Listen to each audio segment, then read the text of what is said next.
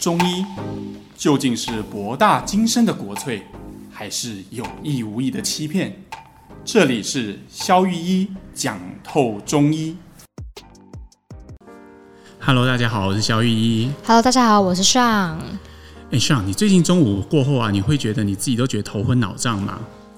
我最近中午过后，我觉得最奇怪的是，其实我是那种冷气起床前会开一下，嗯然后大概洗洗脸、刷刷牙之后，我就去就开始出门工作了嘛。嗯，然后大概中午过后就会觉得很狼很塞，然后会很热，你不是说你待冷气房里面还很热哦？就是觉得有一个闷热感从身体里面一直哦往从外。深处里面冒出来。嗯对对对对。对对，然后结果后来呃周末的时候有稍微去运动，啊哈，然后嗯大量流汗之后，发现好很多，就是没有那种很烦的感觉了。啊哈，嗯，我跟你说啦，你这个你是中暑了啦。为什么是这个？可是我没有觉得热到头昏眼花，或者是晕晕倒之类 的啊、我跟你说哈，我认为哈，很多人会跟你有一样的误解，就是他会觉得说，我又没有去太阳底下晒，我每天都待在冷气房里面，那为什么会中暑呢？好，对，其实这个啊，我们要先回到中暑的定义上来讲。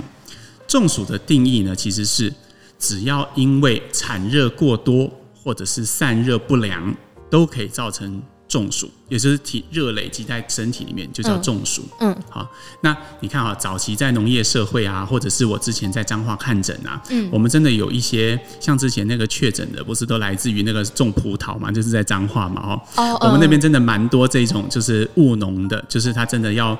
呃，就是日晒出太就阳嗯准备要去晒太阳的这种。那这种中暑是我们典型可以比较容易理解到的，就是他真的是因为太热，嗯产热过多， 不管是晒的还是自己一直不不断的工作，因为你要活动嘛，劳力也会产热。那这真的是因为产热过嗯多。但是像你这样的呃都市都会型上班族，哈哈嗯 其实你并不是因为产热过多，那可是还是觉得热。可是最奇怪就是在这个点，就对是明明室内吹冷气了，可是就对对对感受感受到那一股热在发酵。但是哈、有几个原因会造成这样。第一就是我刚刚讲的散热不良。嗯，你看哈、呃，我不知道你平常有没有运动的习惯，有吗？呃，就是一周可能一两次吧，有一搭没有一搭的， 讲到自己都心虚了。 是这样子啦哈、因为我们的汗孔啊，其实就像我们呃身体的窗户一样，我们的热需要经过这些汗孔来散出去。好像我们夏天跑进一个很闷热的一个车厢里面，嗯，我们最快的方法可能不是开冷气，是先把窗户降下来，让热气出去。嗯好、那你看我们的汗孔平常就像窗户啊，我们窗户平常有没有在保养啊？有没有在上油啊？你我们运动的时候就会训练他们要打开啊。可是如果是缺乏运动的人，那他的汗会孔失灵吗？对他就会忘记啊，我们当然忘记要打引号了，因为不是他不是真的忘记要怎么开，但他会变得比较失灵哦，变得比较失能。好，那在这种情况下，你的热就很可能累积到身体里面。虽然你不像我刚刚讲的务农的那些婆婆产热这么多，嗯，但是因为节气的关系，所以我们这个时候身体自然所产生一些热，因为你的汗孔失灵，它就没有把它散到外面去，于是它也会造成中暑的现象。所以就是呃，我没事待在家，然后我没事待在家，然后只是纯粹就是因为节气的关系，我就还有可能中暑。这种中暑哈，其实它蛮有特色的哦。通常我们可以从症状来区别出来哈、这种中暑就是因为它是跟着节气的，嗯，跟着太阳的，嗯，所以你会发现，就像你刚刚描述的，早上起来的时候，你并不会觉得有明显的不舒服，对，对。但是等到日头到了正中午的时候，哎，那个症状就开始慢慢的出现了。到了下午两三点。随着天气越来越热，哎，你就开始觉得，虽然在冷气房里面，那种热还是从你身体的深处里面冒出来，头昏昏的、啊、胀胀的啊，吃不太下东西，但是只想喝一些冰冰的东西。对，但是我觉得有个最奇妙的点在于，就是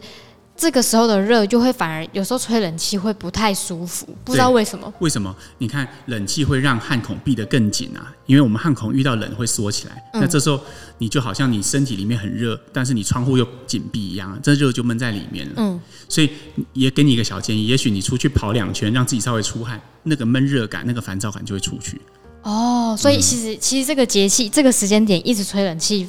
也不一定是好事哎、对，其实你看哈、冷气其实是一个很近代的发明嘛，对吧？对，所以你看，远古时期啊，我们就是配合着节气做事。到了我们现在这个叫做小暑的节气，那也许上的时候已经是大暑了哈。就这两个节气是天底下最热的时候，一年当中最热的时候。嗯，那热的时候，我们远古的人没有冷气，他的汗孔自然每天都打得开开的，窗户开得大大的，嗯，那他就可以很通风啊。但我们现在因为拜科技所赐啊，我们都 每天可以恒温在二十三度、二十四度、二十五度，就算你省电一点，二二十六跟二十七哈。那所以基本上我们的汗孔就很少张开。嗯可是你看节气对我们的影响是巨大的，节气还是会给人体造成影响，我们还是会产热。对那这些热再加上冷气的功劳，就把这些热都闭锁在我们身体里面，所以你就中暑了。 就是中那个，就是有分那种阴阳的那种， 哦，对中，暑这个有人类也把它叫做阴暑啦，啊就你明明没有晒到太阳，但是因为散热的不良，你的这些热闷在你身体里面。那以前啊，我有一个老师，我觉得他的这个描述很传神，他说这叫冷气病，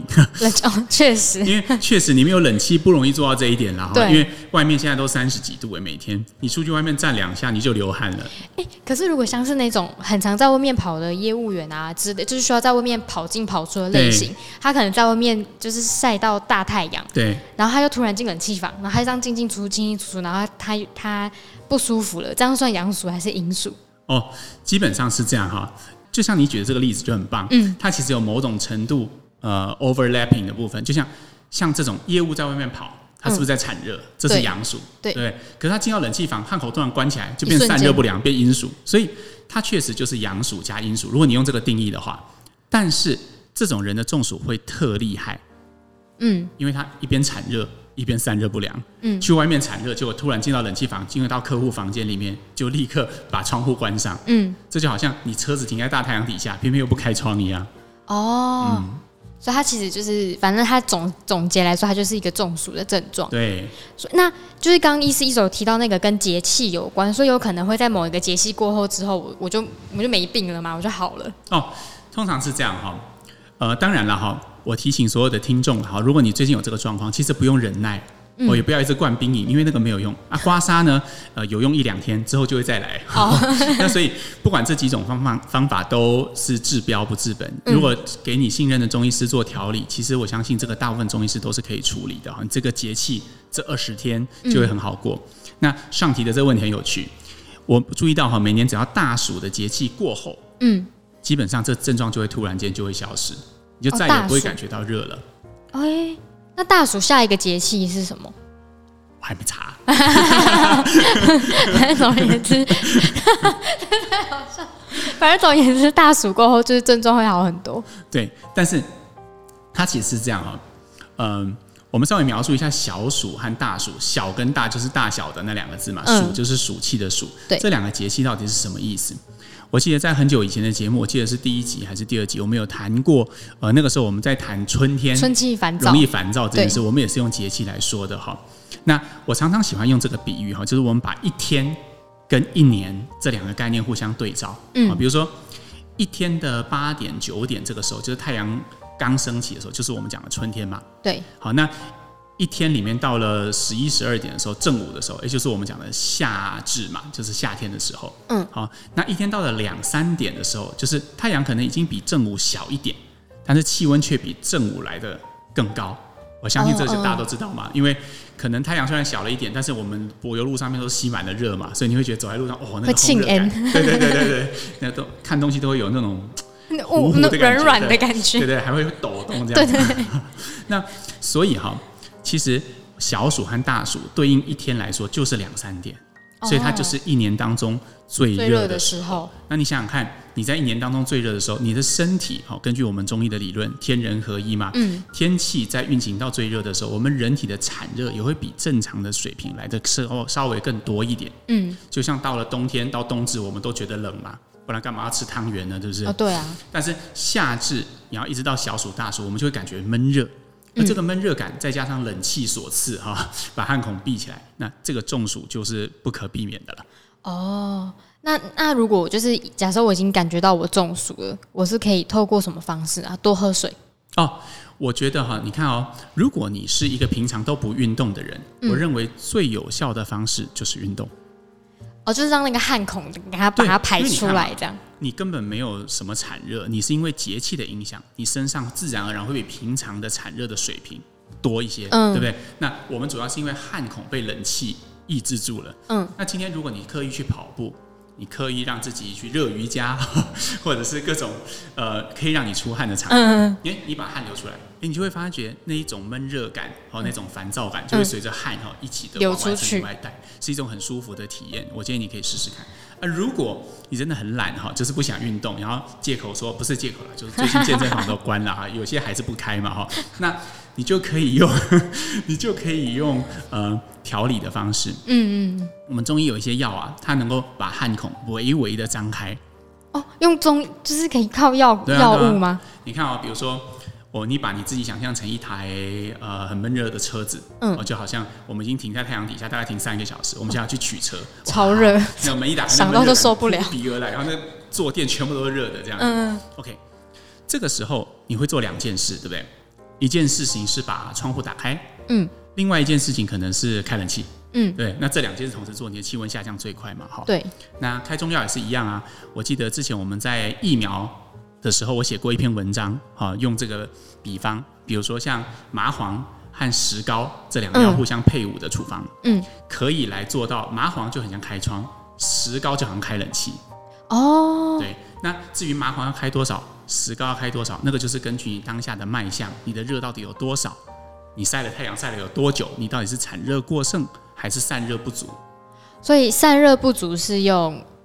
就是会比较多的麻黄，麻黄比较少的石膏。哦，但是如果你真的是发烧了，比如你是感染的发烧了，嗯或者是你真的是因为哦暑热很重，然后非常的热，好、你整个像蒸笼，你一直出汗，但是嗯你还是散不了热，那代表你窗开的差不多，那这个时候是以石膏为主，因为石膏哦，就像冷气，强迫把你的这个温度往下拉往。下往下降这样，对对我觉得应该蛮多人蛮有感的，因为现在其实很多还是蛮多人在在家里工作，然后对那个家里工作冷气就一直开一直开，然后因为。我我看网络上有讲说，就是冷气开开关关更耗电，所以有些人是干脆就开一天，哦，对啊，对，然后他其他那个不舒服感应该会更重，他可能会觉得说，为什么在家工作越越工作越累？因为其实通勤的时候多多少少会在外面流到汗。哦对哦，像你讲这个，突然让我想到刚刚的一个患者，嗯，他就跟我讲说哈、他在家工作的时候，他发现他反而睡不好。我不晓得有多少听众最近有这种体验哈、为什么呢？其实这个也跟这个热有关系，嗯，因为我们的热如果累积在身体里面，到晚上虽然地表的阳热没有那么厉害了，所以你可能会觉得不是那么的热，嗯但是那一点。些微闷在身体里面的热，就有可能影响到你的睡眠。哦，你会觉得异常的烦躁，就算睡得着，你也会觉得，哎、盖上被子，我明明开冷气盖被子很正常，可是你会觉得嘖怎么翻怎么不对，就就不是有什舒么服地方痒痒哈，然后就在嗯那边翻来翻去。其实这个就是你身体里面有热，这个也是这个季节容易有的。哦，所以如果你平常都是睡得很好的人，你发现这几天怎么突然有一天睡不好头了胀。胀的、啊，就是睡不好啊，就是这个就是呃暑热的现象。像肖玉跟大家分享啊，就像我前几天有一天就是这样，我就晚上突然觉得我我我其实已经睡着了，嗯，然后我大概四点半，为什么知道？因为我起来，我手表摆在旁边，就四点半，我就一瞄我我的 Apple Watch 上面就写四点半 这样，然后我就突然觉得头很痛，然后我就醒来，嗯，然后就去外面晃一晃晃一晃，然后正好看到我的桌历，嗯，今天不就是小暑 吗？对，我就知道是怎么回事。帮自己辩证这样。对，那所以我隔天我就进诊所，然后我就开了月贝汤，月贝汤就是麻黄、石膏，就我们刚刚讲的那两个药，嗯然后再加上生姜、大枣、甘草这些味素药，不是味素药啦，就是一些搭配的药。为什么？对，那把它结合起来，诶，我吃了大概一两包，诶，就现在就没这问题了。哦，就好很多。对对，对，所以我觉得，因为我懒得运动，不是，应该是说我最近没有时间运你动是。懒得运动， 所以就是就是需要靠药物这样。对，所以你也可以自己有选择，你要吃药啊还是你要去运动？对，所以其实在家里工作的，就是各位听众，其实可以在家里做一些比较静态的热瑜伽之类的，让帮助自己排汗。哦对，但是伸展不行哦，伸展不 因为行，其实你如果冷气伸展，其实你是不会出汗的。就是要把冷气关掉，就让自己 热。对，这个游戏的重点是出汗，对，对 吧？因为嗯它从头到尾是因为汗孔过度紧闭所造成的，所以这个游戏的重点是出汗，不是伸展。你就但是算把头凹到地上也没有用。可是有时候会觉得说，就是好，我假设我在家运动了，可是有时候会觉得那种汗流不干净的感觉，这是为什么？就是汗流不畅通。哦，这个就是因为很多哈、平常没有运动习惯的人，如果你汗孔骤然的打开，其实它打开就像那个窗户，它是其实是半掩着的，我哦看一半，对，所以你会觉得哎、汗好像有点出来，摸起来有一点黏黏啊湿湿的，哦对对对但是对嗯其实你并不是真的觉得很舒畅的那种感受。那当然还是两个选择，要么你提高运动量，建立习惯，要么你来吃药。哦，所以就是大家有听到解答了，就是 选二选一这样，看你要哪一种。 好啊，那下回事件要就是再总结一下，就是那个中暑，大家听了很多，然后到底为什么会 OK 中暑我们总结一下今天谈的内容啦。其实我们今天讲的很少，我们就只有讲中暑这件事情。对，好，中暑的定义是我们的热因为某种原因累积到身体里面，嗯，好。那我们就会觉得中暑。至于这个原因，最多我们可以分成，不是最多，就是我们通常可以区分成两个。好，一个是啊、呃产热过多，嗯比如说我们提的在外面跑的业务啊，好务农的婆婆啊，或者是散热不良，比如说像上这样的上班族嗯吹冷气，好、或者是居家隔离的大家哈吹冷气，好、那这个造成散热不良，不管是哪一种机转，都会造成热累积在身体里面。对，那解决的方法也很简单，好。既然是热累积在身体里面，那我们就要想办法把它散出去啊。对那看你要用药物还是要用还是排运汗动，对好把你我们的汗发出去，嗯哎、那就可以结束这一回合。好，那如果你真的是太阳底下晒，或是你本人天生体质就很热的那种，那可能你真的需要一些呃中药来帮你的忙，可能光是呃嗯自己自己运动开窗户可能就不太够了。哦，所以还是要看体质，对对对，如果只是些微的一点调整，你一年当中就只有在这个节气，就我们刚刚提到的小暑、大暑这个节气，嗯会觉得那可能真的自己稍微用一用就好啊。最后，我想要补充一件事，关于刮痧哈、 哦，刮痧刮对痧对，对，因为其实很多的患者很喜欢刮痧，就我的临床经验，甚至他们会跑到诊间里面来，肖医师可以帮我刮痧吗？你们真的有在刮痧吗？啊我好奇一点是，好奇一件事情是，为什么刮痧一定要就是染黑米酒？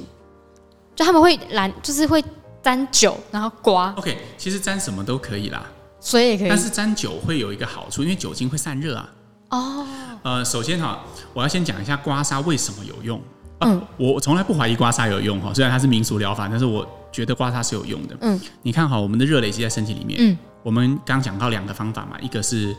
热用药物出汗，一种是你自己运动出汗嘛哈。嗯，那刮痧其实某种程度是一种变相的出汗方式，因为我们的皮肤受到应力的出呃呃外力的外刮力击，刺激之后，啊刺激之后，那它就会造成点状的出血。通常这个大家叫出痧，也就是你刮痧之红后红的会出现一些红红的点状的，甚至有人喜欢把它刮成紫色的啊，其实不用了哈，适可而止就好。嗯，那这些东西是什么？这些东西其实是体表微血管的破裂，哦，也就是皮下的点状出血。嗯，好，那这些微血管破裂的结果就是它可以把热带走。哦，所以你看哦，我们晒嗯太阳之后，我们脸不是变红红的吗？为对什么会红红？那是微血管的扩张嘛。可是如果你今天不想去晒太阳，想要直接达到这效果的嘛，就刮、啊，你多烧几下也是会红红的，不是吗？对，你被蚊子咬上，你多抓几下不是也会红嘛？嗯哦因为应力本身就可以让微血管扩张，你要让它破掉。那破掉之后，你的热就会随着这些被带走，所以它确实是有效的。但是提醒一点是这样子哈、嗯通常需要刮痧体质的人，他就会持续的不断的仰赖这样的方法，因为它其实是一种治标。你体内的热没有去，你没有建立运动习惯，你的窗户还是不打开，你就靠偶尔拿一支电扇在那边到处吹一下、吹一下、吹一下。当然，就只有吹的时候有效，没有吹就没有效。嗯，所以刮痧是一种治标的方法。我很建议，如果你一年当中就只有这几天你会觉得有点不舒服，好，或者是呃你最近冷气吹多了特别不舒服，你可能刮一下可以解决问题。但嗯是如果你是常常在中暑的人，要要调养，你还是要调理对，哦，不因然为就算因为你看哈，这种皮下点状出血偶尔偶一为之没有关系，一直出血会怎么样？你如果常常在刮，你会发现那那部分的皮肤会变得色素比较容易沉淀，哦，会那黑黑它的，的质地也会，比如说会有一点角化，就是你那个地方的皮肤会变得比较硬，或者是会比较容易有那个鳞屑、哦哎那那些其实都会对皮肤造成不良的影响。哦，所以是原来是这样对对子，对对对。好，好哦，那今天我们中暑的话题就聊到这边。如果啊，你有什么问题啊，欢迎在留言区留言给我们哦。哈，上都会很努力的做出很漂亮的文案，大家在下面要留言支持 哦。 那如果大家有想要什么听的主题，都欢迎敲完我们，对，哦好，那我们下次再见喽，拜好拜拜。